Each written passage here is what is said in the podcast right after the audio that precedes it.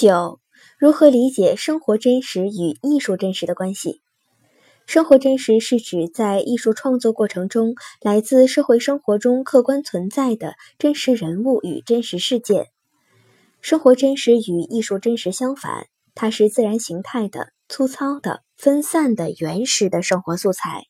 它们所反映的社会生活，有的是生活本质的主要方面，有的是生活本质的次要方面，有的在某种条件下，甚至还歪曲了生活的本质。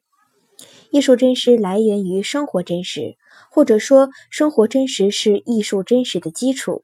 艺术真实又不等于生活真实，它是作家、艺术家对生活真实选择、加工、改造的结果，并且融合了他们的主观体验。因此，艺术真实比生活真实更高、更强烈、更动人、更典型、更有普遍意义。其次。艺术真实并不要求照搬生活现象，并不排斥艺术想象和艺术虚构。艺术家如果不理解生活的发展趋向，不善于从现实中发现未来萌芽，不具备创造性的审美想象力，就不可能达到艺术真实。正如别林斯基说，在一幅伟大画家描绘的肖像中，一个人甚至比银版照相中的反影都更像自己些。因为伟大的画家把隐藏在这个人内部，也许构成这个人的秘密的一切东西，都非常明确地揭示了出来。歌德也主张，艺术家既是自然的奴隶，又是自然的主宰。文学作品中的典型人物，如阿 Q、林黛玉、安娜·卡列尼娜等，都是根据实际生活素材转化为信息创造出来的。但这些人物本身来说，又都是实际生活中不存在的人物，是作家造出来的。故事情节也是作家综合多种因素，调动想象、虚构等编出来的。例如，齐白石在画虾时主张形神兼备，他认为作画妙在似与不似之间，太似为媚俗，不似为欺世。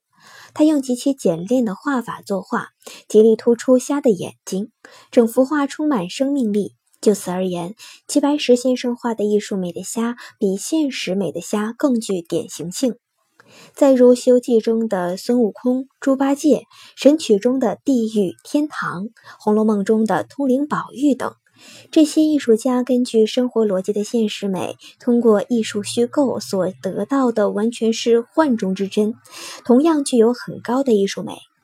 其他例证如鲁迅评《西游记》，神魔皆有人情，精美一通世俗；孙悟空、猪八戒和各种妖精千变万化，除了按动作习性所做的各种夸张的描写外，都能在现实生活中找到他们的影子。天上等级森严的神仙世界是地上封建社会的缩影，取经路上遇到的昏庸误国的各国使臣是大大小小的封建统治者的写照。历史上无数次农民起义和人民群众反抗斗争的事实，是孙悟空等叛逆形象产生的土壤。鬼狐有性格，笑骂成文章，这是老舍对《聊斋志异》的评价。